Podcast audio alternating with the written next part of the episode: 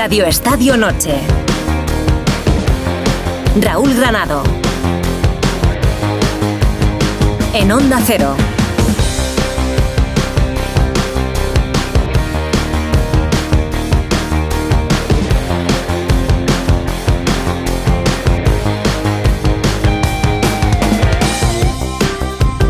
El triunfo de la normalidad nunca fue bien aceptado. En general se considera triunfador a quien ejerce su poder de manera arrolladora o a quien llega a un cargo para el que supuestamente no estaba preparado. Pero no se entiende el triunfo como algo a lo que se pueda llegar sin hacer ruido. Consecuencias de una sociedad con la vista puesta en aparentar, imagino.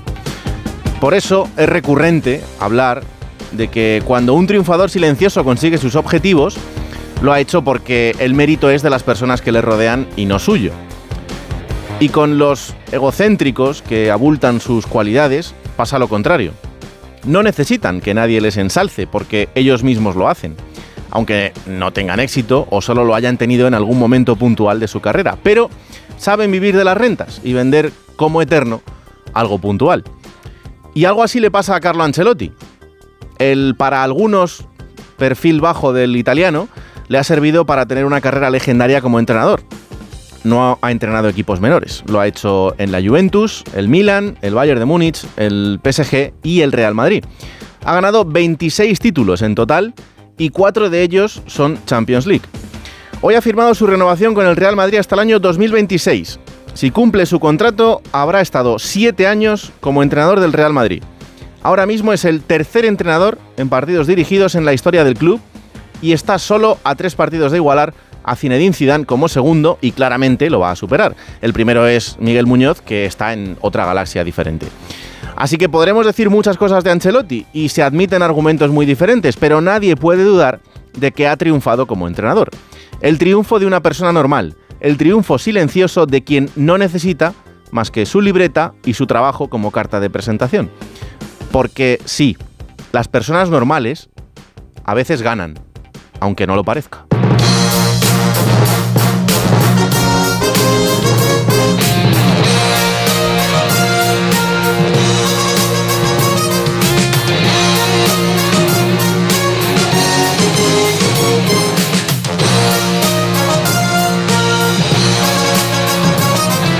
Noches. La noticia del día en el Real Madrid es la renovación de Carlo Ancelotti. Firma dos años más, hasta junio de 2026, y se cierra así el debate sobre su continuidad y sobre su posible fichaje por la selección de Brasil. El 25 de noviembre, en la previa del partido del Real Madrid frente al Cádiz, Fernando Burgos le preguntaba esto al entrenador italiano y después informaba así en Radio Estadio. ¿Esperaría al Real Madrid hasta el último día para saber su futuro la próxima temporada? Claro que sí, claro que sí. Más claro que sí, Hasta el último. el agua. Hasta el último día. Y te cuento, el Madrid se está planteando ahora mismo ofrecerle la renovación a Carlo Ancelotti. Te creo. Ojo, eh, que esto cambia mucho Bueno, la si película. pasa- ¿eh? Si el Madrid le ofrece la renovación, Ancelotti dice sí. El 25 de noviembre, así lo empezó a contar Onda Cero. Hoy la resolución final y por la vía rápida. Un Real Madrid que ha vuelto al trabajo, igual que el Barça y el Atlético de Madrid, entre otros. Noticia en el Sevilla, Fernando Reges se desvincula del club hispalense. El jugador ha pedido salir para volver a Brasil. Seguimos sin fútbol en España, no ha habido fútbol en Inglaterra, pero sí en Italia, jornada de la Serie A. La Fiorentina le ha ganado 1-0 al Torino, el Nápoles ha empatado a 0 con el Monza y la Lazio le ha ganado 3-1 al Frosinone. Y ha terminado hace nada el partido del líder, el Inter de Milán, ha empatado a 1 contra el Genoa, pero eso sí, sigue al frente de la clasificación. Por cierto, hoy se cumple un año del fallecimiento de Pelé. Llevamos ya un año sin O'Reilly.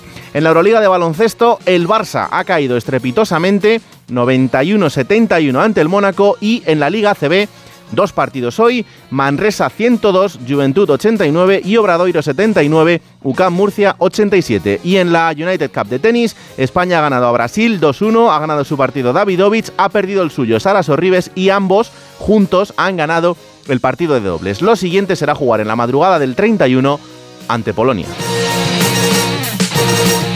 Radio Estadio Noche. Raúl Granado.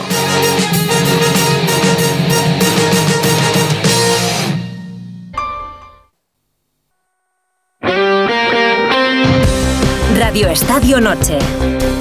Raúl Granado. Y como cada noche de viernes en este programa, la banda sonora la pone un delantero de primera división, Sergio Camello. ¿Qué tal? ¿Cómo estáis todos? Espero que, hayáis vuelto con ganas de las vacaciones, eh, que cojáis el programa con ganas y, nada, desearos felices fiestas y, buena entrada de año. Que lo que se suele decir, pero, pero que es la realidad, que, que os respeten salud y, y que cumpláis todos vuestros objetivos, que seguramente os los merezcáis y, además que sois unos artistas. La canción de hoy es eh, una canción que, bueno, como de costumbre yo tengo la música puesta en el coche de manera aleatoria y, se me ha puesto, y es la de Para no verte más de La Mosca Me encanta él, me encanta su música, eh, me encanta la música eh, argentina y, es que me, me, alegra los días. Así que creo que era buena decisión para, para acabar bien el año, que, que, seguro que el 2024 es mejor y si lo acabamos el, el 23 con alegría, empezaremos de la misma manera el 24. Así que nada, un abrazo muy grande y lo dicho, felices fiestas.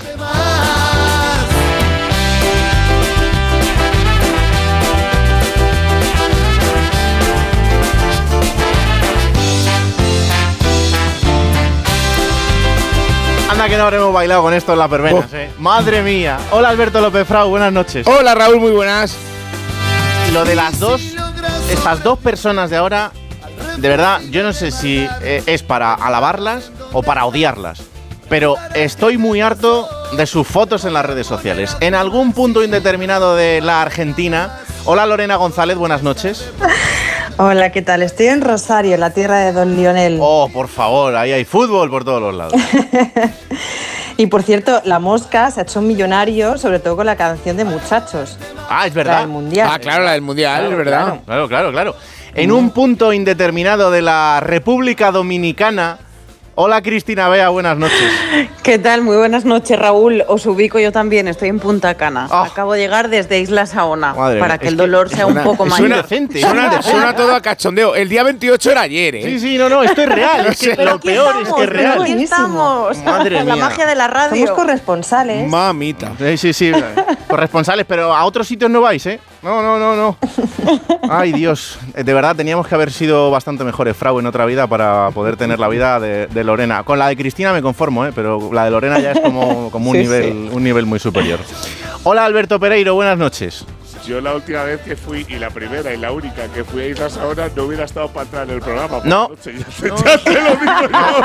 no. porque tú no eres responsable, pero Cristina Pero hay una diferencia horaria muy buena, que aquí son las seis y pico de la tarde. Claro, claro. ya veo, ya. Un besito para todos. ¿Qué tal, Raúl? ¿Cómo estás? Besos. En un punto indeterminado de la serranía manchega es donde está Alberto Pereiro. Sí, señor. Que no pasa nada tampoco. Estoy, estoy, con mi familia y la familia de Lorenita González también, que es como si fuera la suya. Claro, claro sí, lo y luego Frau y yo, que estamos en un punto indeterminado del polígono de San Sebastián de los Reyes. que os encanta, que aprovecháis que da gusto. claro que sí. Bueno, que ha renovado Carlo Ancelotti, lo ha hecho por la vía rápida, así que carpetazo a esta historia y a pensar en el futuro. Eh, no tengas ninguna duda, eh, mejor resumido es imposible, la sensación de que eh, hay una paz absoluta dentro del Madrid donde eh, era algo completamente evidente. Eh, llegar a un punto de acuerdo quedaba igual que fuera después de la Supercopa de España en la tercera semana del mes de enero, que fuera a principios de diciembre. Aquí hubo una cosa clara cuando eh, Burgos lo contó hace un mes, que Ancelotti había decidido que entre irse a Brasil, lo comentamos aquí un viernes, además que estuvimos un ratito hablando de ello, mm. entre irse a Brasil y quedarse en el Madrid no hay color. Y al final, pues el color es blanco, son dos años más. Ya sabes que no es vinculante a nada, porque ahora firmas dos años, pero si no ganas ni un título, eh, Ancelotti cogerá maletas y se quedará su piso maravilloso que se ha comprado al lado de la de la Puerta Alcalá, pero no entrenará en Madrid la temporada que viene, pero de momento es un, es un gesto, es algo que Florentino tenía muy claro. Eh, creo que va a ir más allá del contrato, o sea que cuando Ancelotti deje de entrenar va a pertenecer al Madrid de alguna manera, ya veremos cuál, pero eh, los jugadores encantados, el presidente se ha pasado hoy por Valdebebas, eh, Ancelotti feliz y creo que es más que merecido, porque la temporada del Madrid con 20 lesiones y con mil historias, poniendo a Bellingham en un sitio en donde eh, nadie se lo imaginaba, sacando el rendimiento jugadores mosqueados, prescindiendo de tus estrellas, con tres cruzados de titulares y con situaciones completamente rocambolescas dentro de la plantilla, pues creo que son milagros llevados a realidad y y más que merecido Canchetti. Yo estoy muy contento porque no solo me alegro mucho por él. que bien llega al vestuario, ¿no? No, no, es, muchísimo más. Es un trabajo También hay que contextualizar, yo creo, un poco eh, en qué momento está la, o sea, la Federación de Brasil, que va en picado. Hmm. Eh, de hecho, el, que hasta ahora era presidente eh, ha sido apartado, tiene que haber elecciones, él se había puesto la medalla, había anunciado públicamente que iba a ser Ancelotti, o sea, el ridículo es monumental, dijo que Ancelotti iba a ser el próximo seleccionado de Brasil, incluso la Copa América, que es el mes de junio.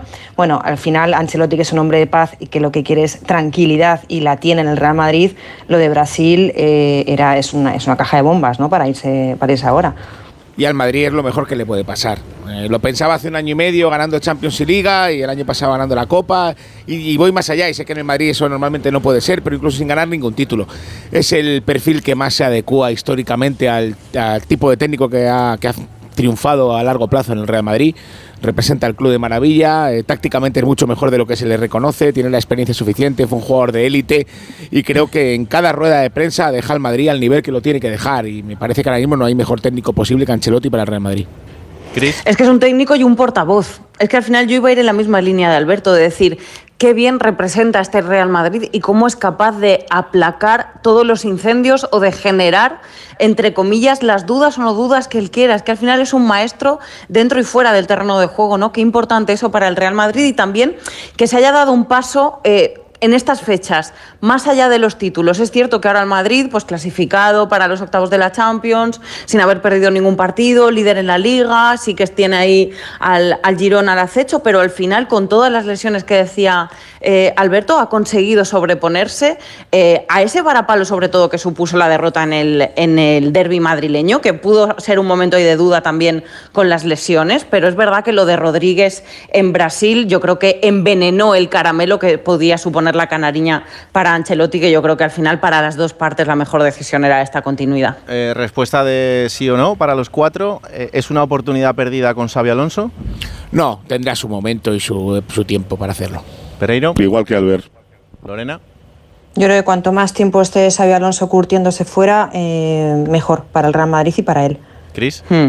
Cuanto mayor sea su tiempo quizá en el Bayer Leverkusen y más siga curtiéndose, yo creo que todavía Chris tiene pinta que se, va, que, se, que se, va al Bayern de Múnich. A ver cuánto es el tiempo Pero da igual que, ¿eh? que, siga, da igual que siga en la Bundesliga, que siga en otra liga, que siga eh, creciendo como entrenador para que cuando llegue al, Real Madrid las haya vivido, como se suele decir, de todos los colores también como técnico, no solo como, como futbolista, aunque yo creo que ya estaría preparado de sobra para, para llegar al banquillo blanco ahora. Pero creo que sí, pero hay que tener las espaldas anchas ¿eh? En el Real Madrid. O sea, luego cuando te pongan un poquito en duda, por lo menos decir, tengo este palmarés.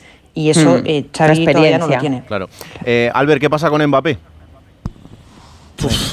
Primera vez que te lo pregunto, ¿eh? no ha acabado el año. vale, pero me da mucha pereza empezar a hablar de esto, pero en realidad que, han pasado cosas en los últimos cuatro o cinco días. Eh, me explico. pero además son muy concretas. O sea, no dan para que tengamos 17 programas en los que estemos aquí eh, los cinco hablando de esto. No. Eh, ¿Mbappé va a recibir una oferta del Real Madrid en enero? Sí. Eh, ¿Mbappé va a tener todos los meses sabidos y por haber hasta el verano para aceptar la oferta? No. ¿Mbappé va a tener hasta mediados de enero, finales del mes? Yo creo que no llegue a la primera semana de febrero para dar sí o no. ¿O el Madrid va a otra cosa? Sí, es la realidad, porque Florentino se ha tenido que convencer a sí mismo de intentarlo una tercera vez. Eh, lo ha hecho, está convencido, le va a ofrecer lo mismo, que es cercano a 130 de bonus y más o menos 30 netos por temporada. El 50% de los derechos de imagen del Madrid es mucho más que el 1000% de derechos de imagen del PSG. Eso es una realidad. Así que si quiere aceptarlo, lo hace, será jugador del Madrid. Si no, el Madrid pasa a la página definitivamente. ¿Hará bien el Madrid en forzar esta situación para tener al jugador? a mí ya se me, se me escapa. Todo el tema de Mbappé futbolísticamente no, sigue sin poder haber duda evidentemente sería incorporar probablemente al mejor jugador del mundo o a uno de los dos mejores jugadores del mundo. Pero yo sigo teniendo dudas cómo encajaría en ese vestuario. Lorena. Pues el vestuario lo quiere, ¿eh? Albert, cuidado, ¿eh? No, sin, el vestuario lo quiere y es un tipo muy querido los vestuarios. O sea, creo que ahí de conflictivo no tiene nada. Cuando ha estado todo muy candente para él a nivel político, eh, social, en el país, deportivo, económico, él creo que, ha estado bien en las declaraciones, en la actitud, ha, sido muy profesional y a pesar de ser muy joven. Eh, yo creo que ahora es el momento, antes del 30 de junio, mm, de blanco o negro y fin a esta historia. Es el momento, en junio ya termina contrato, ahora sí puede firmar. Eh, tiene además a su disposición los 130 kilos de, sí, ¿no? 130 millones, Alberto, de, prima de fichaje para él, 26 eh, netos, o sea, ya está, es ahora o nunca. Yo creo que se va a quitar un peso de encima doble, porque yo creo que al final su estancia en París es un lastre político y deportivo. Yo creo que él necesita humanamente dar ese salto. No, no, no doy por eso. A mí ya me gustaría, sinceramente, que se zanjara el culebrón, porque yo no sé cuántas veces nos estamos haciendo todos esta pregunta y creo que ese peso de encima se lo quitaría Mbappé y se lo quitaría Florentino y se lo quitaría el madridismo, que por una vez podría ver el rendimiento de Mbappé vestido de blanco, que es algo que yo creo que a todos nos genera mucha expectativa, porque nos lo hemos imaginado tantas veces que ojalá se haga ya realidad. Yo creo que además el Real Madrid y la Liga sale ganando con, con el fichaje de este grandísimo futbolista. Y si llegara el año que viene, o sea, el próximo verano, lo hace con 25 años. A diferencia de la época de los Galácticos, por ejemplo, que enfilaban el tramo final de su carrera. Y la mayoría salieron muy bien, pero creo que con 25 años estás en la plenitud. Eso sí que me parece muy importante a la hora de abordar un fichaje así. Bueno, y, se hablaba de casi 200 millones de euros, lo que le pedían al Real Madrid. Bueno, pues eh, podrían ser únicamente 30 en esa prima de fichajes. Al final, el Madrid, no sé cómo, pero los tiempos los ha manejado al final casi que a su antojo, porque ahora mismo no tiene tampoco la ansiedad que podría tener de cara a su afición de hace dos años. Creo que ahora es, el panorama es bastante diferente porque tienes eh, a Bellingham que ahora mismo te está solucionando todo.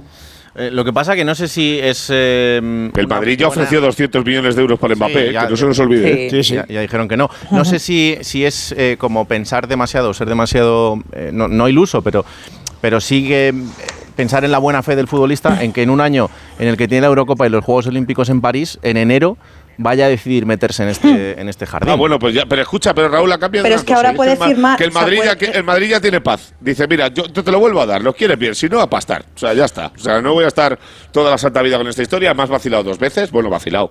Eh, esto es de, al final son contratos, es deporte y es complicado. Pero ya está, el Madrid tiene la paz de decir, hasta aquí hemos llegado, macho. O sea, eh, tienes un mes para decidir. Y a partir de ahí, pues sigo con mi vida. Eh, y es la única vez que lo tienes claro. Las otras no, ¿eh? Ahora ya al terminar en junio ya puede firmar, que eso también cambia bastante. Hombre, el éxito de Bellingham, aunque estamos hablando del mes de diciembre de la A él le rasca eso, eh, cuidado, eh. Claro, no, pero me refiero al Madrid le ha quitado urgencia en ese sentido. Claro. Y eso te da poder a la hora de negociar. Ya, pero te, ha quitado la, urgencia. ahora la sartén la tiene el Real Madrid. Claro, pero te ha quitado, te ha quitado la urgencia eh, ahora, en el mes de diciembre. Ahora, ahora, por eso he dicho. En mayo, claro, con toda la cautela del mundo. Claro, claro. claro, en, mayo veremos cuál es el, escenario. Eh, ¿Cómo ha sido la vuelta al trabajo, Alberto? Pues ha sido una maravilla, porque de la renovación que ha ido el presidente, todos contentos, Collejas Ancelotti, eh, cinco lesionados quitados de la enfermería, eh, Vinicius para jugar contra el Mallorca en minutos. Camavinga que adelanta casi un mes su regreso. Eh, Arda Giler, que si, siempre digo lo mismo, que si no le secuestran o le estrangulan una anaconda, va a debutar contra el Mallorca el día 3 de enero en el, en el Bernabéu, después de dos convocatorias y tres lesiones este año. Carvajal, ok. De Mendy no te puedo decir lo mismo, chico. Mira que lo he intentado, pero Mendy hoy ha entrenado en solitario. Eh, y que luego Lucas tiene un pequeño problema en la, en la espalda. Va a entrenar el domingo. Me han dicho que mañana se lo toma libre también. Eh, Rodrigo tarda un día más porque Ancelotti le dio un día más libre eh, por un tema familiar. Esperemos que no venga con sorpresa, como el final del el año 2023, cuando no se esperaba que su familia fuera a crecer con dos personas más así de repente. y el resto, pues todos ok.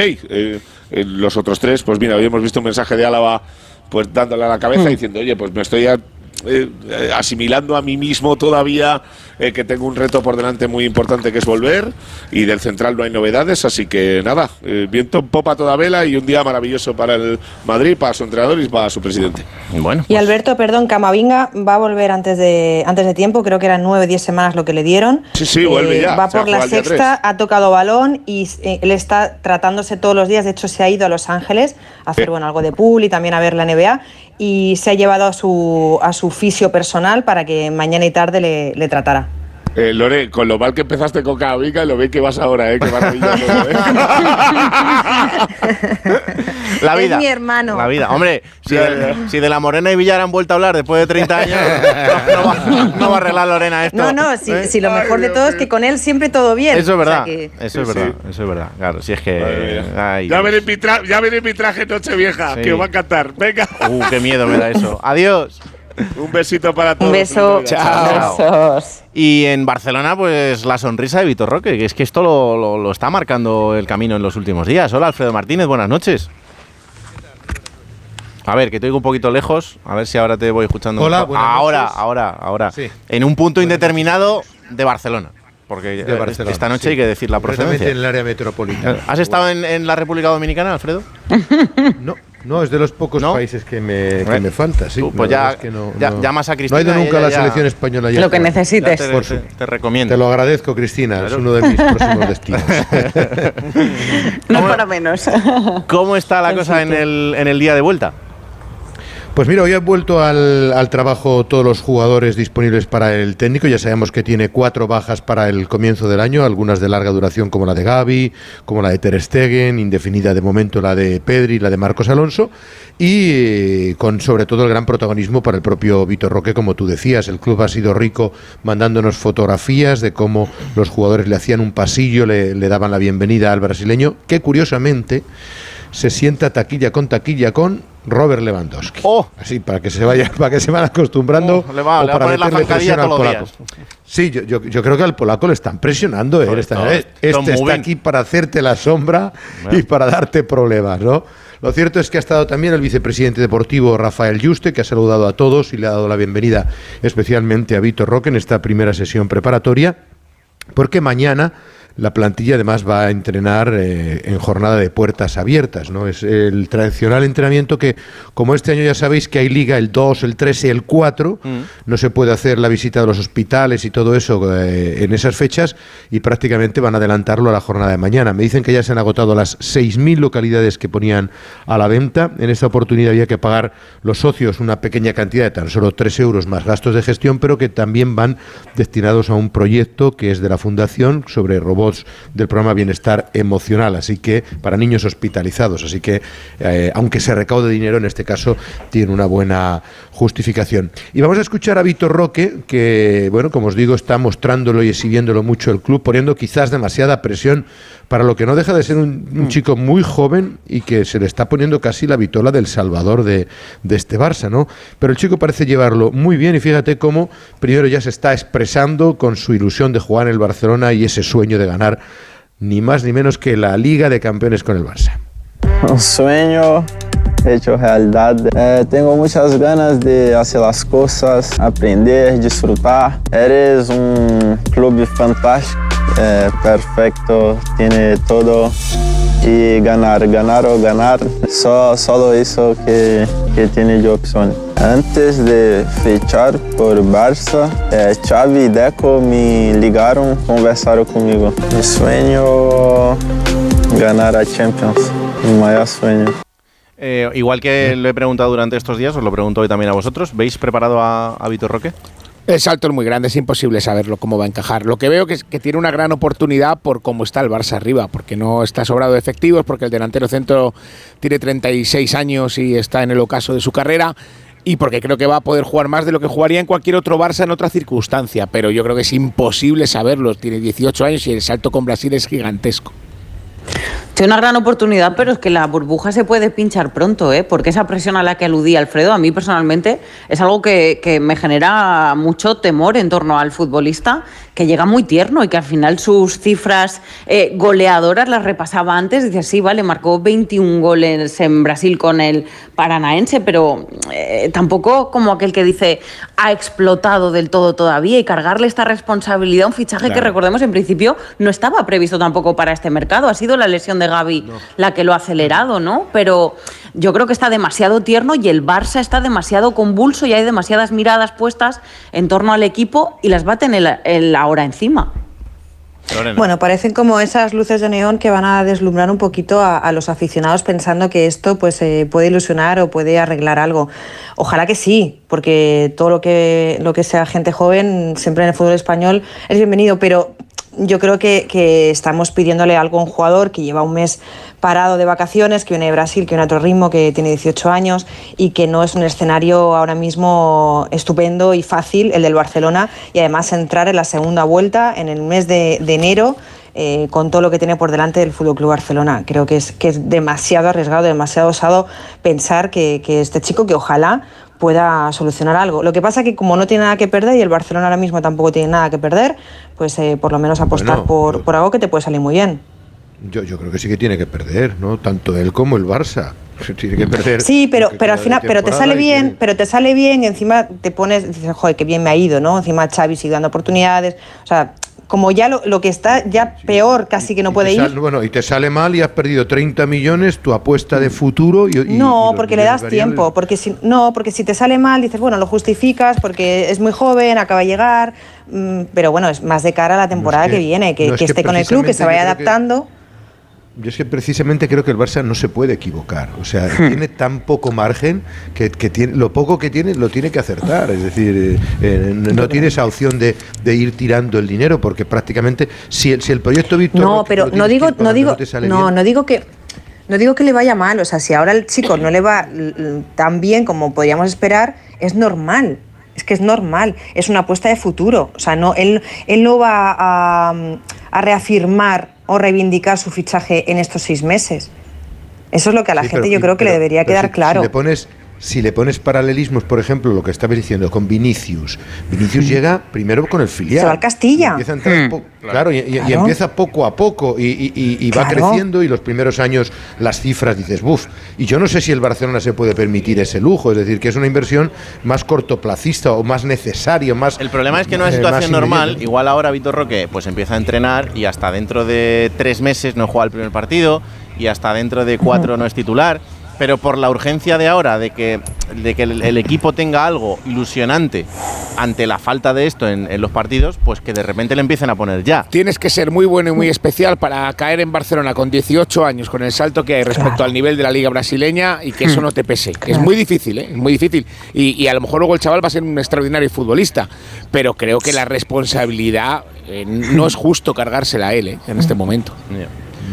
Os, recuerdo además que eh, la, trayectoria de los brasileños en el Barça, curiosamente, los tres grandes tuvieron su escala fuera. Ronaldo y Romario, los dos vinieron del PSV Eindhoven y encajaron magníficamente con una adaptación al fútbol europeo previa y ya con madurez futbolística. E incluso, bueno, Ronaldo era un poco más joven y Ronaldinho con el Paris Saint-Germain. Los tres mejores brasileños de rendimiento tuvieron ese paso intermedio antes de venir a un gigante como, como era el Barça. Y en equipos, sin tener el pedigrí del Barça Alfredo, pero en equipos No, el PSG importantes. no, no lo era tampoco, entonces acuérdate. No, Alberto, pero, era un pero, equipo menor. pero con mucho más peso que un Atlético Paranaense, me refiero. o- Y ya no te digo sí, el PSV, sí. claro, claro, por eso, por eso. Bueno, habrá que ver, porque esto desde luego que está generando esa, esa ilusión. Eh, por cierto, ha salido hoy pública la lista de los derechos de televisión, del, del reparto final que reciben de la temporada pasada. El, el Barça está segundo, Alfredo. Hay poca diferencia con el Real Madrid, pero tenéis ahí un, un milloncillo de diferencia. Sí, no llega a 700 y pico mil euros, que, que siendo lo que es el Barça ya es dinero, pero ha, ha perdido un poquito de cuota. Bueno, van a ir resultados, eh, audiencias y todo eso, pero bueno, no, no deja de estar mal esos 160 millones de euros. Y sigue el run run del, del, de Alex García, de Alex García, el, Sí. el centrocampista del, del Girona. Eh, hoy le han preguntado al propio futbolista en la jornada de puertas abiertas del, del Girona si, si había algo de cierto en todo ello y él ha dicho, dice, ¿es mentira? Y dice, sí rotundo sí de Aleix García, al que, claro, después de haber dicho que quería jugar en el Barça o que tantos jugar en el. Barça, ¿cómo empezar a decir ahora? sí, sí, sí, ver, me encantaría. El, ¿no? problema es que, claro, en el, en el Girona, el Girona, y tú lo sabes, Alfredo, siempre ha tenido una fantástica relación con el Barça y ahora la sigue sí. teniendo, pero es verdad que Sí. eh, después de lo de Oriol Romeu se empezó a erosionar un poquito y ahora lo que no quieren es que le vuelva a pasar lo mismo. Bueno, y, y- y- y no solo eso, Raúl, es que encima estás compitiendo en la liga con ellos. Es Claro. decir, no entendería la gente de quitarte un futbolista que a lo mejor te garantiza, vamos a suponer, si no la liga, la Champions. Y, eh, y es, es un paso atrás, o sea, un líder de la liga en España nunca ha sido un club vendedor y menos en plena competición. Sería difícil de entender. Y ahí que yo creo que no vaya a haber facilidades. Eh, parece que es una operación altamente complicada, entre otras cosas, porque la cláusula de rescisión del futbolista es de 20 millones de euros. El Girona con el Barcelona tuvo un pequeño gesto rebajando un poquito la cláusula de decisión de Uriol Romeo y se pagaron 3,4 millones de euros, pero porque ahí entre medias también estaba las cesiones de Eri García, de Pablo Torre, y en este caso eh, me parece que si no se rebaja esa cláusula de rescisión para el Barcelona es imposible, porque primero el fair play financiero no se lo permite, es alguna operación de venta de derechos o de cobro de algunos de los que están pendientes, y el Girona me imagino que en esta oportunidad, siendo su jugador franquicia, me atrevería a decir que es prácticamente su jugador franquicia, no van a rebajarlo, ¿no? ¿Os parece una de las grandes noticias de esta temporada, Luis García? Sí, junto a Tony Cross, para mí los dos mejores centrocampistas, Bellingham aparte, eh, del- de este primer tercio de la liga. Y aparte jugando en una posición en la que él no venía jugando, porque está jugando más de, de medio centro, cuando él es un interior y está a un nivelazo espectacular. Es verdad que el Barça, si imagina- hipotéticamente se reforzara con él, está apuntando a las dos posiciones que para mí está el equipo más cojo, que es el medio centro y arriba, por el rendimiento de Lewandowski. Hmm.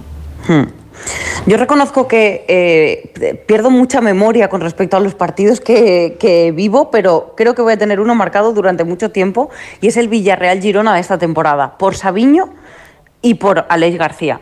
El partidazo que hizo el jugador fue tremendo, de cerca, en las distancias cortas, visto por televisión, impresiona, pero de verdad que en el campo tan de cerca me pareció de un control, de un dominio, de, una personalidad en ese centro del campo que, que pocas veces, ¿no? A mí me recuerda en muchos momentos, incluso, fíjate, salvando las distancias estéticas, a, a Santi Cazorla, que son palabras mayores, me parece un grandísimo futbolista. Lorena.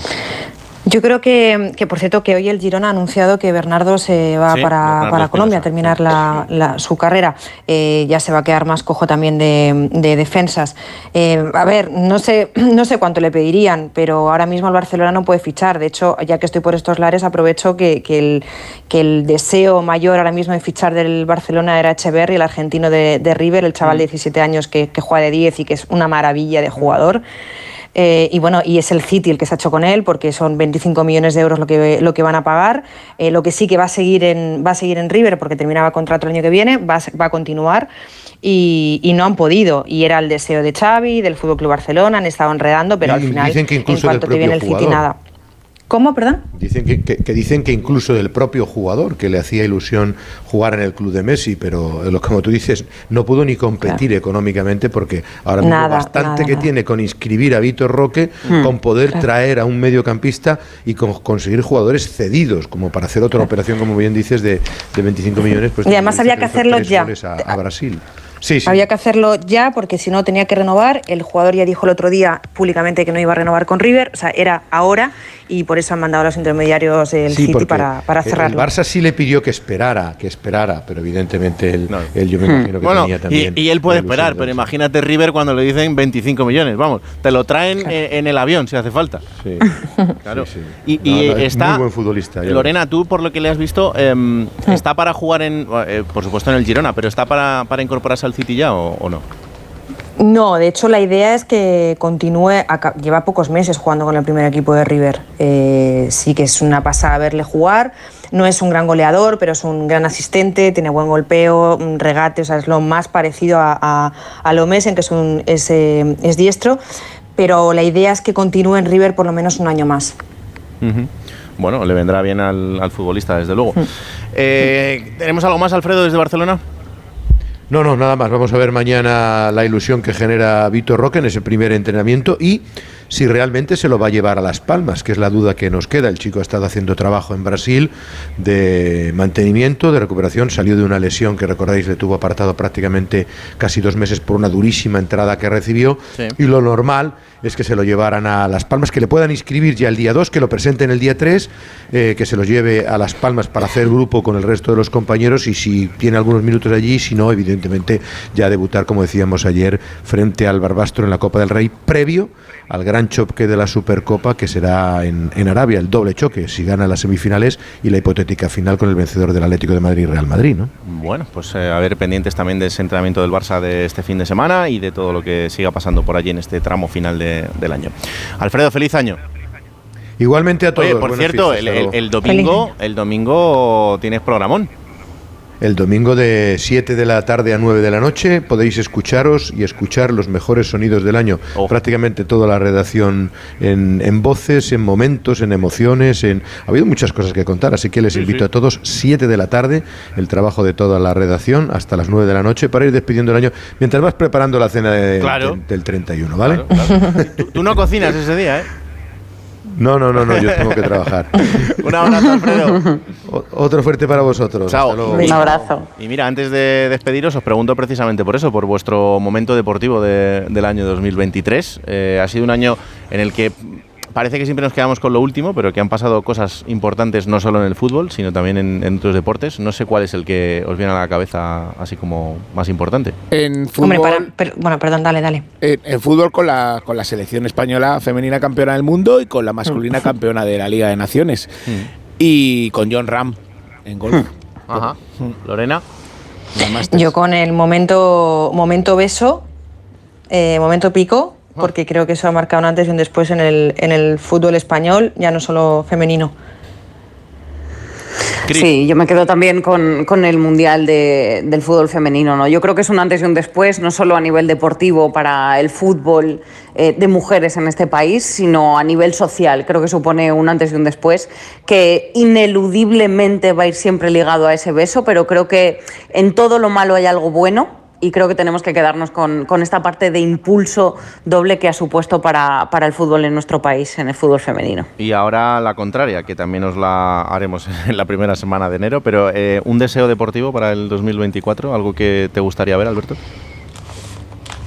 Tengo muchas ganas de, de la Eurocopa y de los Juegos Olímpicos, en, en general. ¿no? Que sean dos grandes competiciones. Me parece que además va a ser la última Eurocopa en mucho tiempo que vamos a ver en, en un solo país. Sí. A, a mí eso me, me gusta.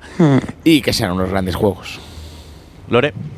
Posiblemente ver a Leo Messi jugando su último campeonato con Argentina en la Copa América y luego, por supuesto, superar el récord de medallas de Barcelona en los Juegos Olímpicos de París. A mí me pasa como Alberto, los románticos del único país por Eurocopa es algo que, que me tira mucho, sinceramente. Y por otra parte, no tanto en cuanto a logro, pero ojalá hubiera menos lesiones importantes. Yo, de verdad que esto de los cruzados, hoy veía también el mensaje de, de Alaba y es algo que pesa, pesa mucho. Ojalá las cifras disminuyeran de cara al año que viene, es un deseo deportivo también. Pues sí.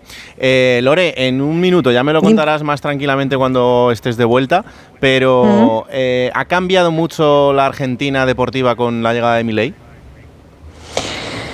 No, lo que sí que, bueno, aquí hay manifestaciones y paros todos los días. Eh, ya son 300 reformas por decreto, en un único decreto, lo que está pretendiendo mi ley. El país está súper revuelto. Ya te digo que yo estoy aquí en Rosario, que está Leo Messi aquí en Rosario, pasa fin de año aquí con su familia, en su urbanización.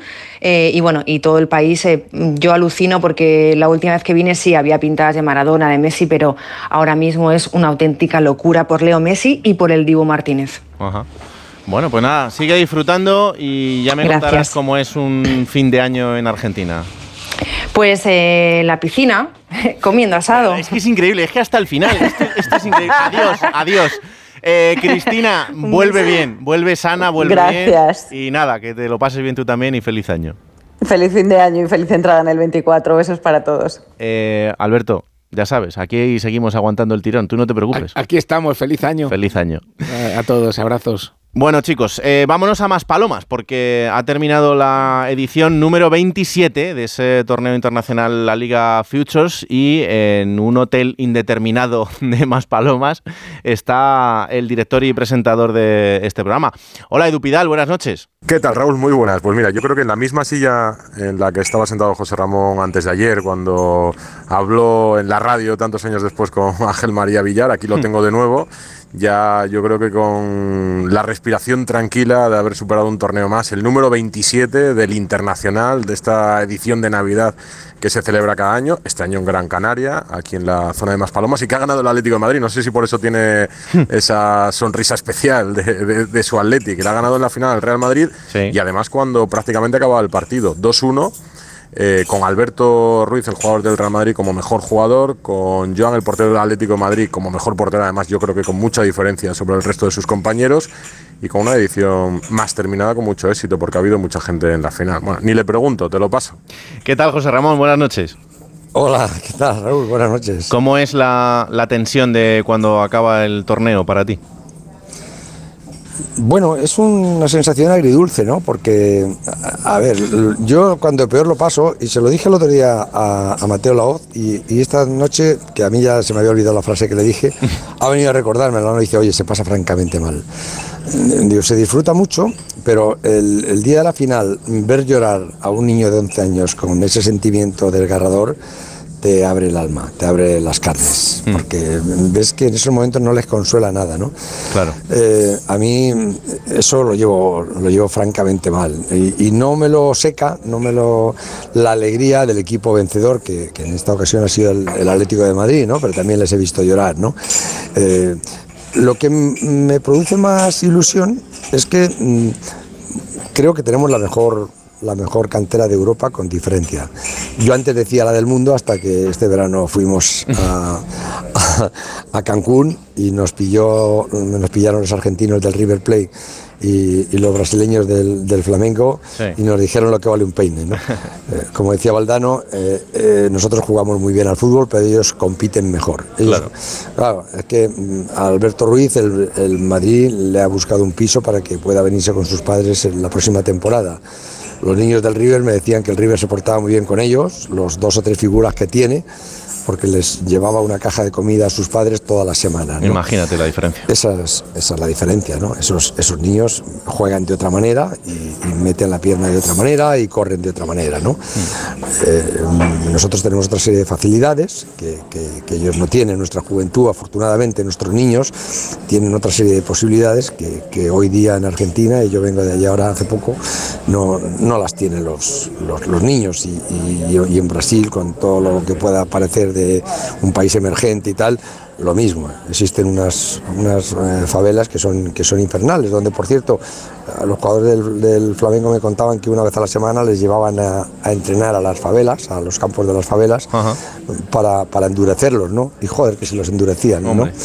Pero nosotros tenemos aquí una cantera, eh, a mí me parece que la cantera de, la generación de, niños infantiles de primer año, que es esta que cerramos el cupo ahora, ¿no? Del Real Madrid, de- del Atlético de Madrid, del Betis y del Barcelona, me parece que son las cuatro mejores que hay ahora mismo en, Europa. Eh, me parece que son buenísimos, ¿no? Eh, ese Alberto Ruiz, ese, ese número 10 del, del Real Madrid, me parece impresionante.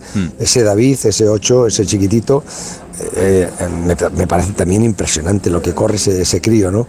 Eh, ese Adri, el, el delantero del Atlético de Madrid, que a mí me ha recordado un poco a, a Fernando Torres. Y no ahora que Fernando Torres ahora ah, se ve que ha, ha comido sandías por los sobacos. sí, totalmente. ¿verdad? Ha debido comer sandías por los sobacos porque, joder, cómo se ha puesto. Pero, pero el Fernando Torres que yo conocí eh, me recordaba un poco a, a- a este Adri, ¿no? Y luego Joan, eh, Joan, el portero que ha traído el Atlético de Madrid del, del Valencia. eh, A mí me ha parecido lo mejor que he visto en mucho tiempo. Había gente que me decía que por qué no le hemos dado MVP. Bueno, pues no le hemos dado MVP, le hemos dado el mejor portero. El Claro. mejor portero En del lo suyo campeonato. ha sido el mejor. Claro, claro. Una cosa es el MVP, que, que le llamamos el MVP como mejor jugador de campo del, del torneo, y otra cosa es el mejor torneo, el mejor portero, que, que tiene un, un- un- un trofeo para él, ¿no? No íbamos a decir eh, el guante de, de plata y el MVP, ¿no? Pues bueno. el- y luego lo que pasa es que Alberto en- en- encima ha sido el máximo goleador, que es curioso, ¿no? Que, que el interior sea el máximo goleador y no es la primera vez que lo consigue, ¿no? Y luego me ha gustado mucho Mamadou, el, el- el delantero del, del, del Barça, y, y Tiago, el, el, el once del, del Betis, chiquitito, el- con esa coletilla rubia que lleva, que, que es, que es muy bueno.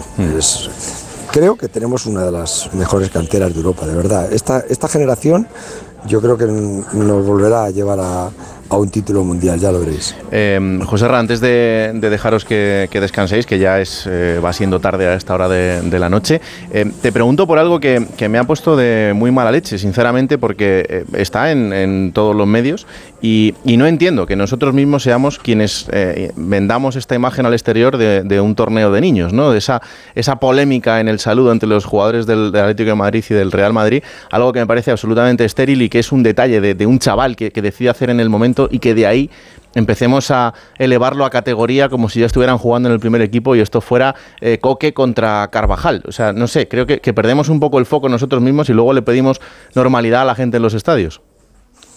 Bueno, yo, yo he vivido momentos... Mm, a mí esto me parece el fútbol en estado puro. Luego hay gente que, lo contamina por fuera, ¿no? Eh, eh, yo esto lo, disfruto aquí, ¿no? Lo de fuera. Mm. Yo he visto en un aeropuerto a los niños cansados en, Miami ya hace algunos años, ¿no? que los llevamos a un torneo en Miami y tengo una foto en, mi casa que además la tengo marcada, ¿no? a un niño del, del, Madrid llevando a caballo a un niño del Atleti jugando a la guerra de, caballos contra uno del contra uno del Barça que lo llevaban uno del Valencia me parece no bueno eh, te dabas cuenta que, que, estaban jugando porque no se nos olvide que son niños claro niños que cuando lloran lloran de verdad y que cuando ríen, ríen de verdad y que cuando juegan, juegan, juegan de verdad. No tienen esa, esa maledicencia, ni, ni esas, eh, esos complejos, ni esas picardías, ni, no sé, esas maldades que luego van anidando en los que nos hacemos mayores, ¿no? Ellos no, no las tienen. Mira, el detalle del, del, campeonato, que lo habréis visto a lo mejor en televisión, porque le hemos puesto, yo no sé cómo ha quedado eso, porque no he visto la tele, lo estaba viendo allí, el micrófono que le han puesto a, a Mateo Laot, ¿no? Sí. Eh, a mí el detalle de, de, de Nicky, el, el, delantero centro del, del Real Madrid, eh, tan alto, ¿no? Ha pegado un zambombazo, no sé si lo habéis visto, ha pegado un zambombazo que ha salido por encima del larguero. Ah, sí, es verdad. Y le ha dado a un señor mayor, ¿no? Eh, Nicky se ha quedado así mirando porque ha visto que le ha dado a un señor mayor, ¿no? Mm. Se ha quedado así mirando y, y, yo digo, ¿qué mira, qué mira? Ha parado y le ha ido y le ha dicho algo a Mateo Laoz. Yo pensando, digo, bueno, Mateo Laos, como, como, es así de, mediático, digo, igual le ha dado un niño o algo y le ha dicho, ves a pedir disculpas. Y le pregunta a Mateo Laos luego qué ha pasado y dice, no, no, que ha venido Nicky y me ha dicho, ¿me permites que vaya a pedir perdón al señor? Es un señor mayor. Y, el chaval ha ido, ha, dado la vuelta a la portería, se ha, se ha, subido a la valla, le ha preguntado al señor que qué tal estaba, el señor tal y luego, cuando acaba el partido, iba a preguntarle qué tal estaba. El, señor estaba un poco conmocionado porque le ha pegado un balonazo en la cabeza. Hmm. Y cuando acaba el partido, fíjate, con, todo, después de perder el Madrid la final y tal, pues el chaval ha tenido mm, el detalle de ir a preguntarle al señor mayor si estaba bien, si le había hecho daño, tal, ¿no? Bueno, eh, es la, grandeza de, estos campeonatos que yo por eso te digo que lo llamo fútbol en estado puro, ¿no? Pues José Ramón, mm, que, disfrutéis de este final del torneo. Eh, gracias otra vez por el trabajo durante estos días con, esos niños.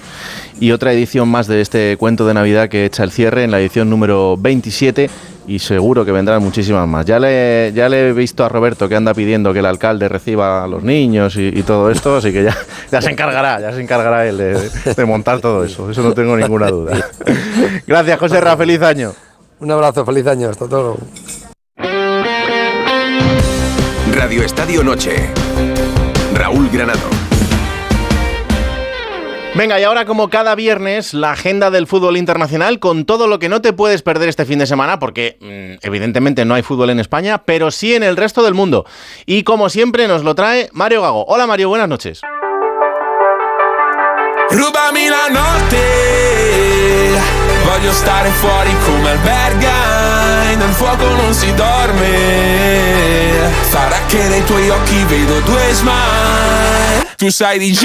Buenas Raúl, este sábado los de Onda Fútbol tomamos Radio Estadio y vamos a seguir el fútbol europeo con especial atención a estos cinco partidos. 1. Manchester City, Sheffield United. El Arsenal se ha empeñado en dejarse puntos en las últimas semanas del año y esto ha permitido que si los de Guardiola ganan puedan alcanzarles en la tabla y quedarse a solo dos unidades del líder Liverpool. Parece que vencer el Mundial de Clubes les ha venido bien a los Citizens, aunque las bajas de Haaland, Doku y la todavía no recuperación de De Bruyne siguen lastrando al equipo. Desde las 4 de la tarde en el Etihad Stadium, los Sky Blue contra el colista. 2. Nottingham Forest, Manchester United. Tenac salvó una victoria increíble en el Boxing Day contra el Aston Villa de Unai Emery con una fantástica remontada 3-2 con dos goles de Garnacho. De esta épica querrá tirar el entrenador neerlandés para vencer ante una escuadra que ha ganado solo un partido de los últimos 8. Eso sí, el último y 1-3 contra el Newcastle. A partir de las 6 y media en The City Ground. 3. Juventus Roma. Mañana también hay jornada en Italia. La segunda parte de la fecha 18 se cierra con este fantástico duelo entre Allegri y Mourinho. La Roma viene con mucha confianza tras vencer al Napoli y quiere luchar por entrar en la próxima Champions. Los bianconeri a seguir de cerca al Inter. Se disputa en el Stadium en Turín desde las 20:45. 4. Milan Sassuolo. Stefano Pioli empieza a estar muy cuestionado en los rossoneri. El equipo no acaba de carburar, comete errores inexplicables y la falta de gol es la gran preocupación. Berardi y compañía a agrandar la crisis del diablo a partir de las 6 de la tarde en San Siro. 5. Celtic Rangers. All firme en Escocia con los católicos recibiendo a los protestantes y defendiendo una ventaja de 5 puntos en la tabla. Desde la una y media en Celtic. Perde dentro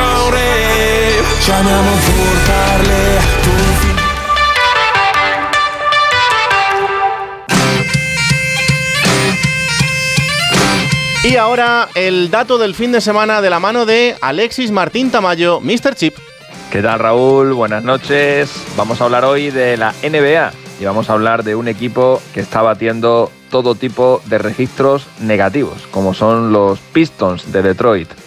Cuando empezó la temporada, eh, nada hacía presagiar que les iba a pasar lo que les está sucediendo, porque ganaron dos de sus tres primeros partidos. Pero a raíz de esa última victoria, los Pistons han enlazado 28 derrotas consecutivas. 28 derrotas consecutivas, con lo que han igualado la peor racha en la historia de la NBA, que databa del año 2015 y que la firmaron los 76ers de Filadelfia entre marzo y noviembre de aquel año dos temporadas a caballo, el final de la temporada 14-15, en concreto los últimos 10 partidos y los 18 primeros de la temporada 15-16, los Sixers no pudieron ganar ni un solo encuentro. Bueno, esa racha ya está igualada y eso que ayer eh, los Pistons estuvieron a punto de evitarlo, porque contra el rival más difícil de su conferencia, contra los Celtics, que son ahora mismo número uno en la clasificación, forzaron la prórroga. Ha sido la vez que han estado más cerca de ganar esta temporada durante esta terrible racha, pero al final perdieron en la prórroga y mañana jugarán un partido en teoría más asequible contra los Raptors, que están undécimos en su conferencia. Si Pistons no gana ese partido, firmarán 29 derrotas consecutivas y, eh, por tanto, la peor serie de derrotas en la historia de la NBA. Y bueno, pues ahí tenemos para verlo, ¿no? Digo yo. Como no liga, oye, y que no la haya. Esteban, mantente fuerte, mantente fuerte. Es bueno que no haya liga en Navidad. Hay que estar ahí tranquilito, con la familia, relajado. Déjale que se lleve todo el foco la Premier, que ya nosotros volveremos por enero. ¡Abrazo! I got you, Chip. Claro que sí. Bueno, pues ahora vamos a hacer una pausa y tenemos una visita muy especial. Radio Estadio Noche.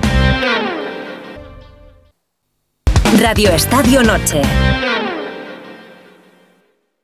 Cuando de repente te sientes bien, estás triste, quieres bailar, recordar o simplemente quieres desconectar del mundo, acudes a ese lugar. Ese lugar que tenemos dentro, que solo nosotras sabemos de qué se trata. Nuestro lugar paraíso. Vivir y sentir sin filtro alguno, sin barreras, sin nada que nos detenga. Libres, tan etéreo como real. Desde ahí, saboreamos la vida y contamos nuestras historias. Aquí, allí, más allá y aún más lejos. Bienvenida, al lugar paraíso. Ese lugar paraíso que, que todo el mundo en- tiene o todo el mundo encuentra en, en algún momento y que piensas que, que va a ser para siempre. A veces no lo es, pero a veces te acompaña durante toda la vida. Hola, Nil Moliner, ¿qué tal? Muy buenas. ¿Qué tal? ¿Cómo estáis? Qué, momento tan, tan especial eh, empezar con, con este manifiesto. Empezar así un disco eh, tampoco es habitual. Eh, bueno, mira, para mí era increíble como, como hacer una introducción que tuviera tanto sentido también para mí y, y una introducción que, mm, un manifiesto que diera a entender como, como de qué se trata Lugar Paraíso ya de primeras, ¿no? y, y que empiece ese Lugar Paraíso luego de la narración de, de André Buenafuente es, es necesario como para ponerte en el mood y, y- y es, es, es divertido. Yo al menos le tengo mucho aprecio a Andreu, a, a su voz y es algo que, que me hace mucha ilusión. Desde luego que lo es. Eh, ¿Cuál es el, el lugar paraíso de, de Neil Moliner? Muchos, muchos. Eh, siempre digo que mi lugar paraíso tiene que tener la condición de, de estar con, con mi gente, a la, a la gente a la que quiero. Eh, tiene que haber un concierto y estar con la familia que me sigue, ¿no? Así que yo creo que un lugar paraíso puede ser cualquier sitio que cumpla, que cumpla estos, estos tips, ¿no? Lo que pasa que decía Sabina que al lugar donde has sido feliz no debieras tratar de volver y esto a veces se puede volver en contra, ¿no? Ya, bueno, bueno, al final yo siempre digo que mm, eh, esa- lugar paraíso hay muchos, eh, pero al final el que trata el disco es ese lugar que, que tenemos dentro, como, como Andreu cuenta en el manifiesto, ¿no? Ese lugar desde donde soñamos, desde donde contamos la vida, vivimos, eh, queremos, nos sentimos libres, y al final es desde donde yo he escrito el disco, eh, desde mi lugar paraíso, y, y la gente lo va a escuchar desde el suyo, y eso va, va a ser increíble porque yo creo que es una, una conexión eh, rápida, ¿no? Una vía directa eh, con, con la familia que, que me sigue. ¿Cómo es para el artista que de repente tú concibas una canción o un disco entero hacia un lugar y la persona que lo escucha lo reciba desde otro completamente diferente?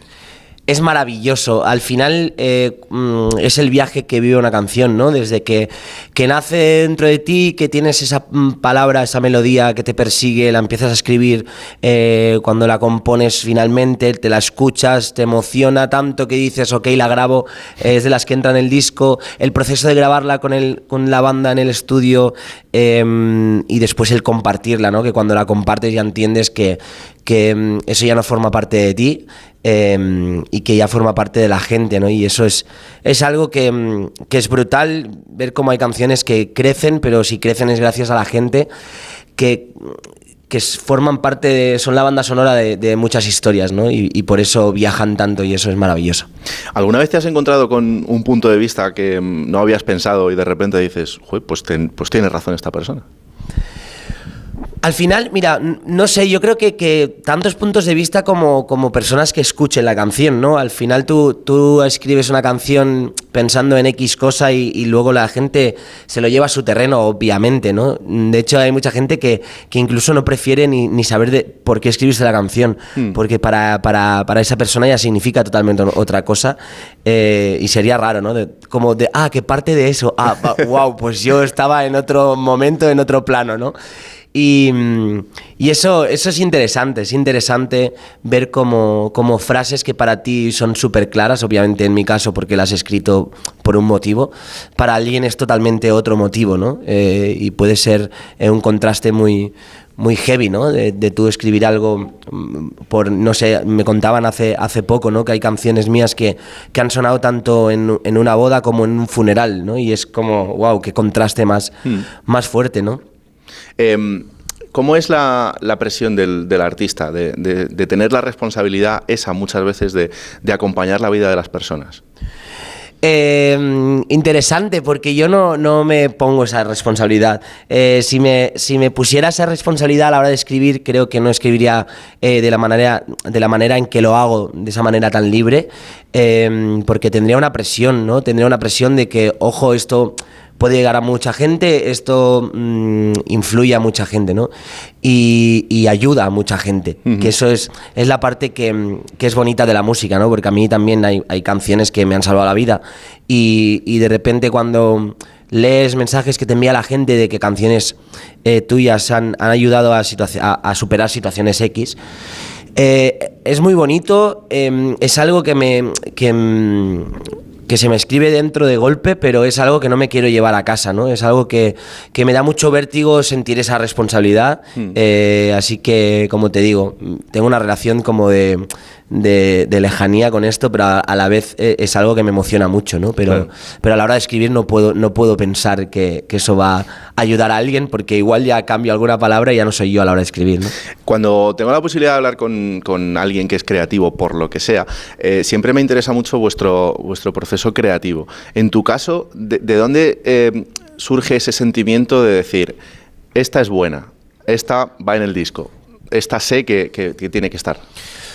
Pues como mm, yo creo que, que canciones que te emocionan al final. Eh, cuando escogí la- las, las canciones que forman este disco Lugar Paraíso, escogí entre 50 a 50 y algo canciones, ¿no? Entonces cuando estás en el coche escuchándolas o en el tren o en el avión escuchando las maquetas que, que has, que has hecho, al final hay muchas que las pasas y, sin querer, ¿no? Y, ya no las quieres escuchar. Y no las quieres escuchar porque igual no es el momento, igual dentro de un mes sí la escucharás, o hay canciones que no, que ya pasas, ¿no?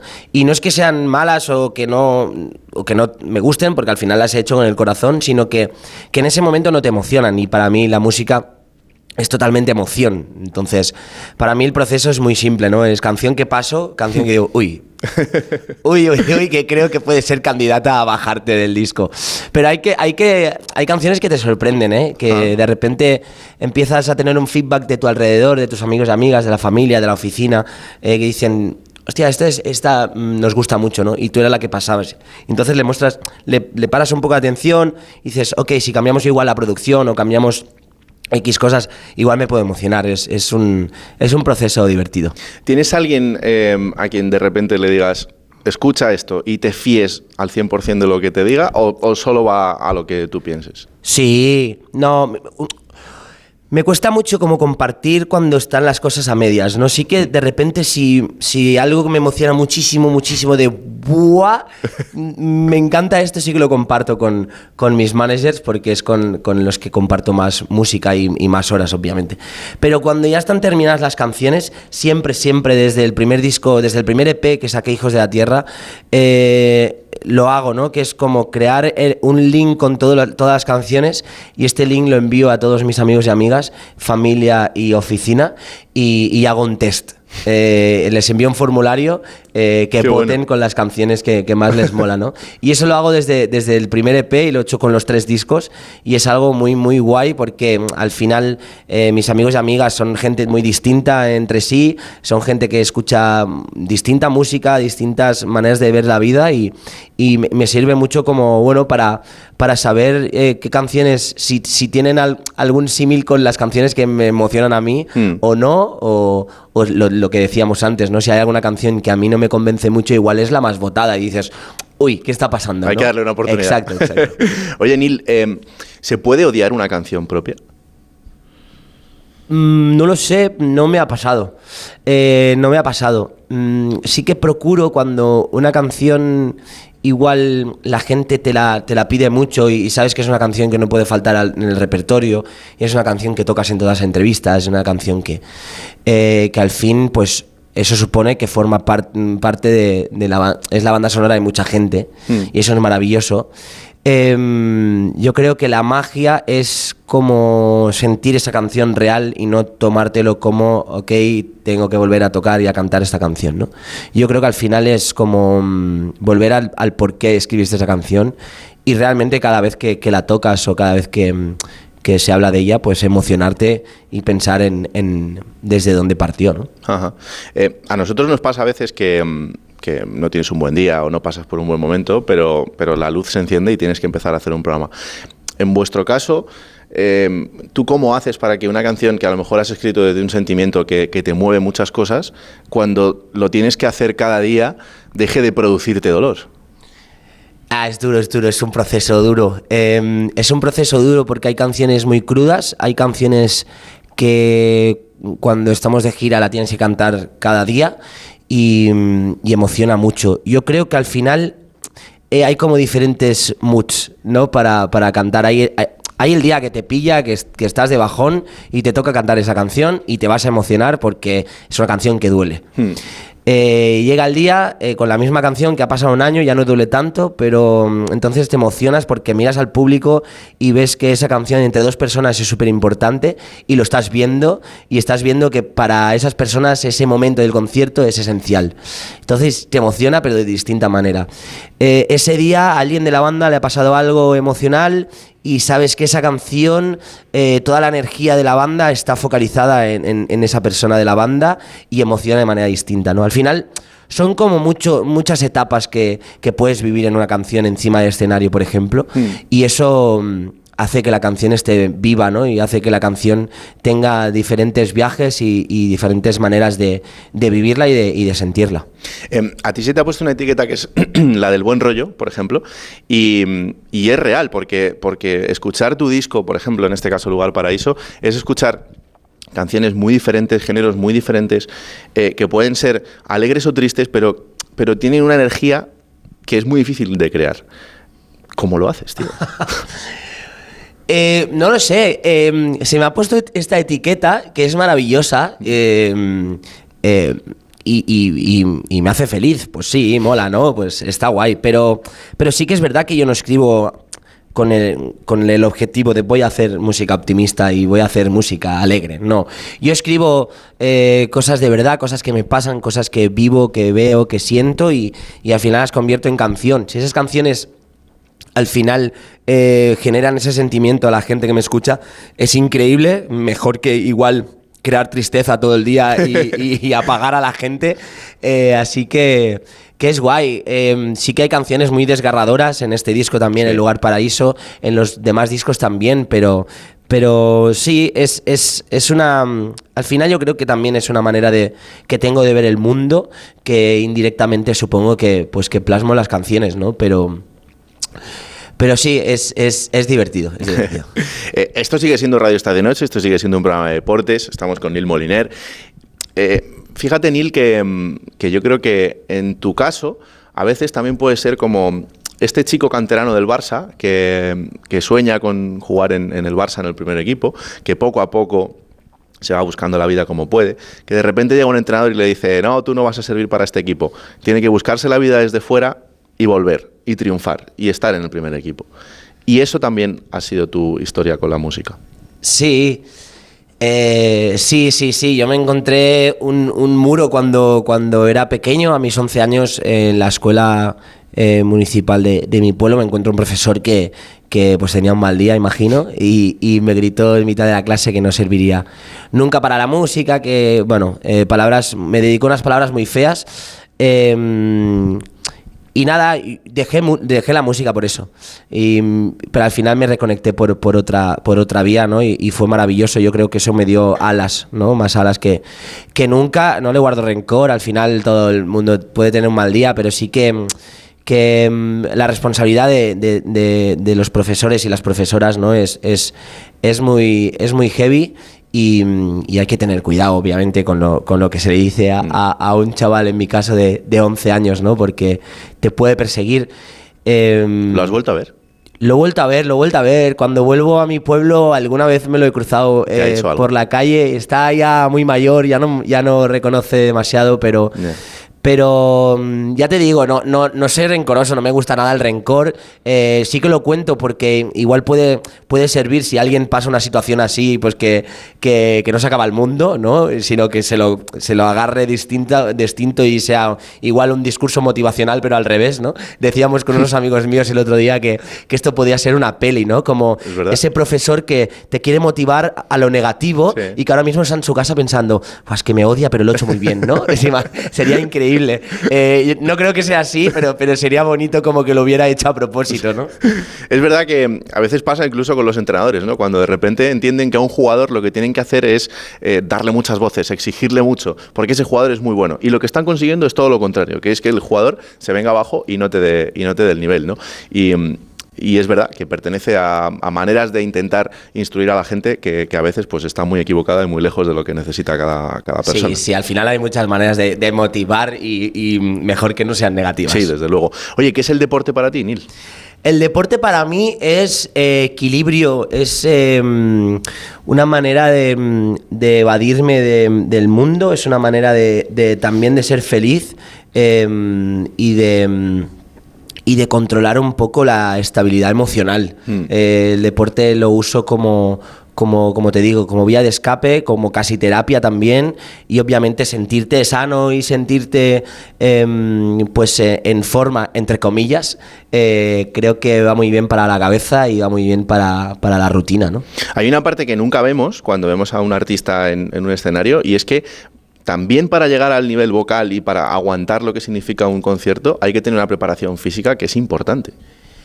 Es importante y es esencial. Eh, recuerdo hace muchos años el primer concierto, yo siempre he hecho deporte, pero igual no al, al- a la exigencia que tenía, eh, que me pedía el escenario, ¿no? Y cuando hago un concierto y, y llego a casa y al día siguiente me duelen las piernas, eh, estoy afónico eh, y estoy cansadísimo, ahí digo, ok, eso no puede ser. ¿no?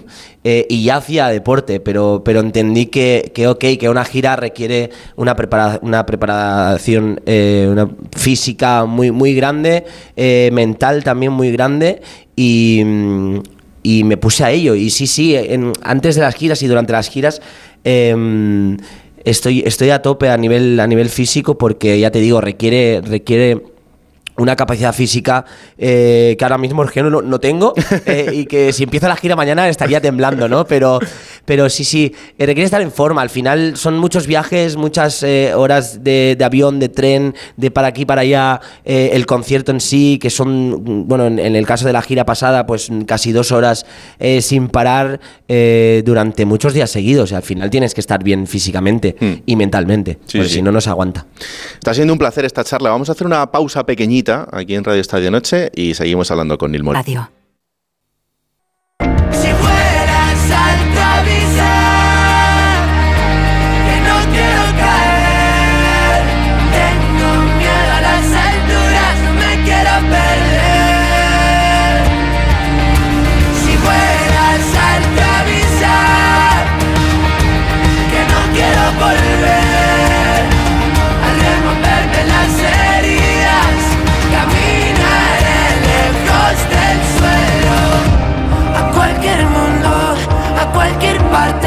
Esto que está sonando eh, es Vuela Alto. Es un, es un tema que a mí me gusta mucho de, tu disco, que llevo escuchando en bucle muchos días y que mm, tenía también mucho interés en, preguntarte a ti de, de dónde viene, de dónde sale y qué te mueve.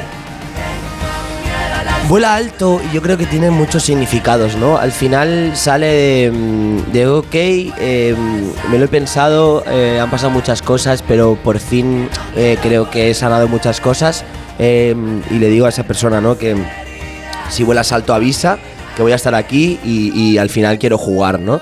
Pero en, los versos cuenta cosas igual no tan agradables, cosas que han pasado en estribillos y que eh, dice un... eh, es un check, ¿no?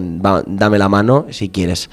Eh, yo creo que mm, invita a toda la gente a a volar alto, ¿no? A, a- romper esos miedos, a romper esas paredes y a, y a decir, ok, em, quiero hacer eso, voy a hacerlo y no dejo pasar más el tiempo, ¿no? Y, y ese es el volar alto que, que también me gusta.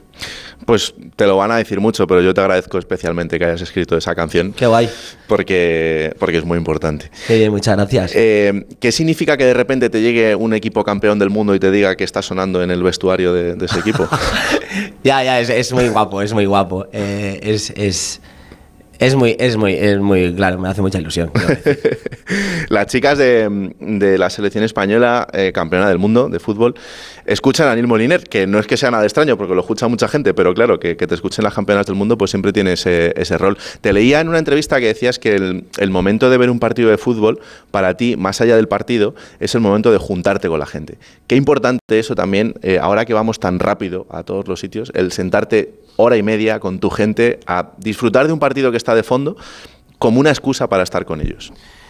Es esencial. Eh, para mí el fútbol es la excusa y siempre lo ha sido. Eh, soy futbolero por ese motivo. También porque me gusta mucho ver el fútbol en directo. Eh, en la tele no soy, no soy tan fan, pero si se ve en la tele es acompañado, nunca lo, lo veo solo, ¿no? Al final yo creo que es una excusa perfecta para tomarte un agua, un refresco, una cerveza eh, con la gente a la que quieres y compartir ese momento que el partido es la excusa, pero siempre hay el momento de hablar, eh, el momento de, de discutir de, de la vida, cosas que igual no tienen nada que ver con el fútbol ni con el partido en sí, porque si se discute de eso yo ya no entro, porque no tengo ni idea, pero yo creo que es la excusa maravillosa de, de juntarme y, y es, y es, es un momento maravilloso.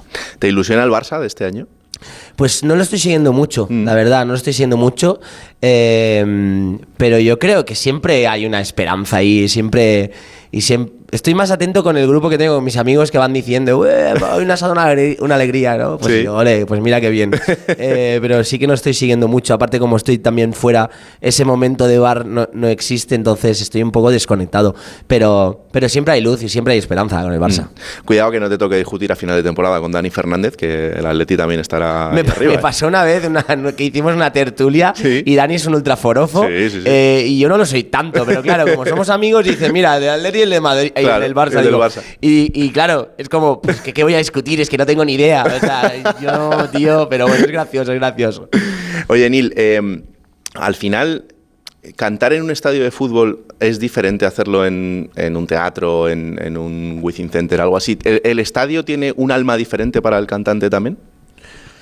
Yo creo que, que todos los conciertos tienen algo distinto y todas las plazas tienen algo distinto y, mm, yo creo en, mi caso que no te acostumbras nunca, ¿no? Eh, sí que hay un momento rutinario y un momento mm, donde mm, igual esa cosa de, de disfrutarlo al máximo cuando haces muchos conciertos eso desaparece y es algo que me sucedió el año pasado, por eso paré un año entero eh, de conciertos, ¿no?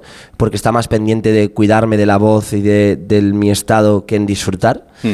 Pero yo creo que es que es, es maravilloso eh, esas salas pequeñas, esos, eh, esas plazas tan grandes, esas plazas medianas.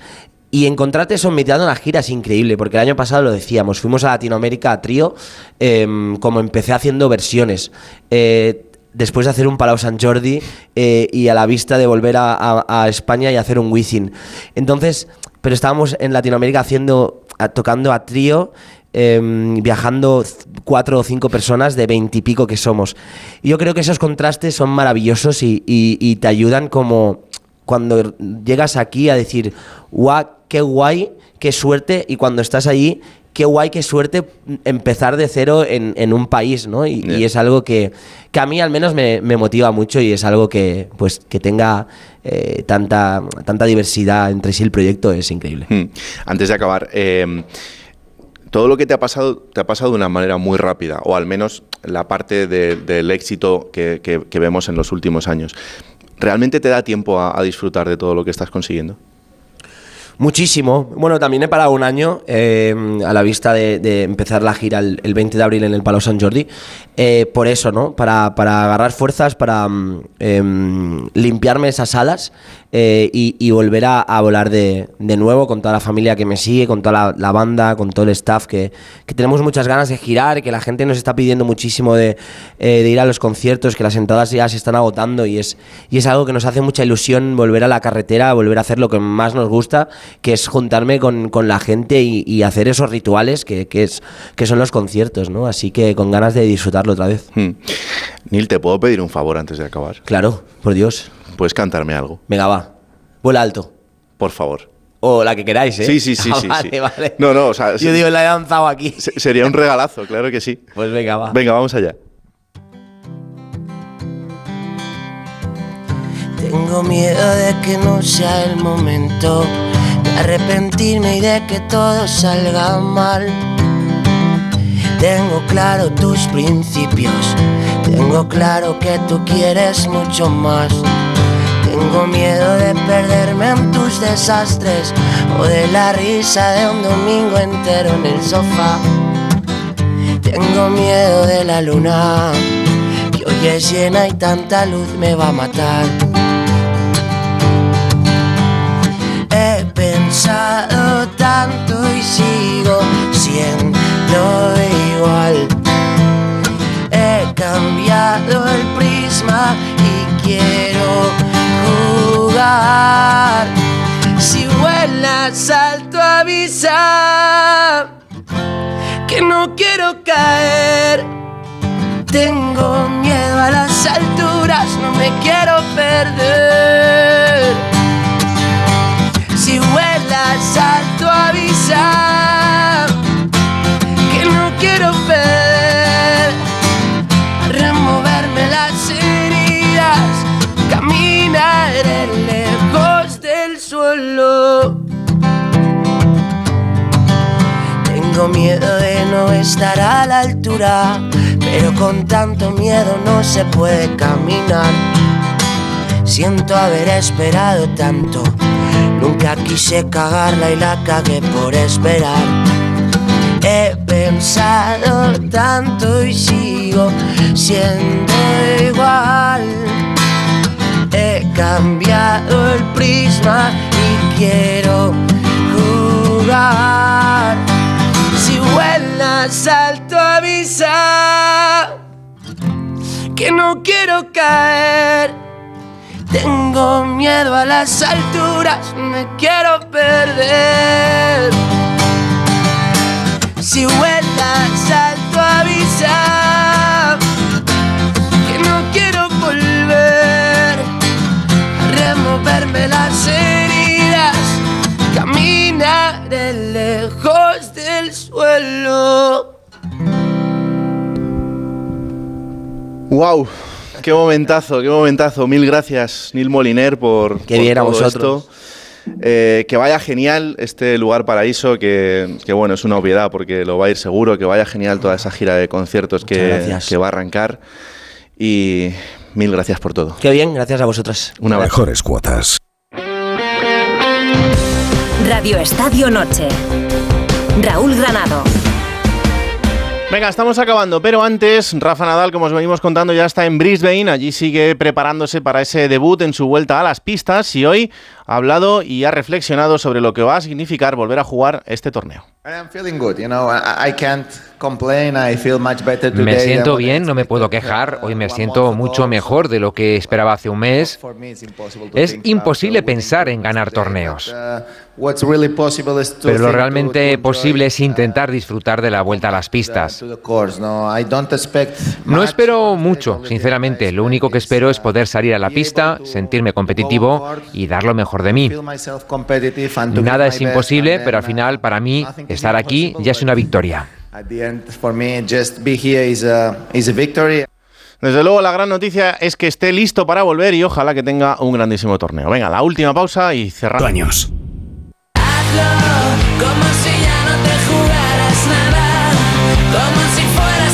Pues hasta aquí el último Radio Estadio Noche de este año 2023. Mañana estará por aquí Gonzalo Palafox para también tener un Radio Estadio especial en el que contar todo lo que pase en el mundo del deporte. Ha sido un auténtico placer que tengáis un feliz final de año y que el 2024 sea muchísimo mejor para todos. Un abrazo, que la radio os acompañe. Chao.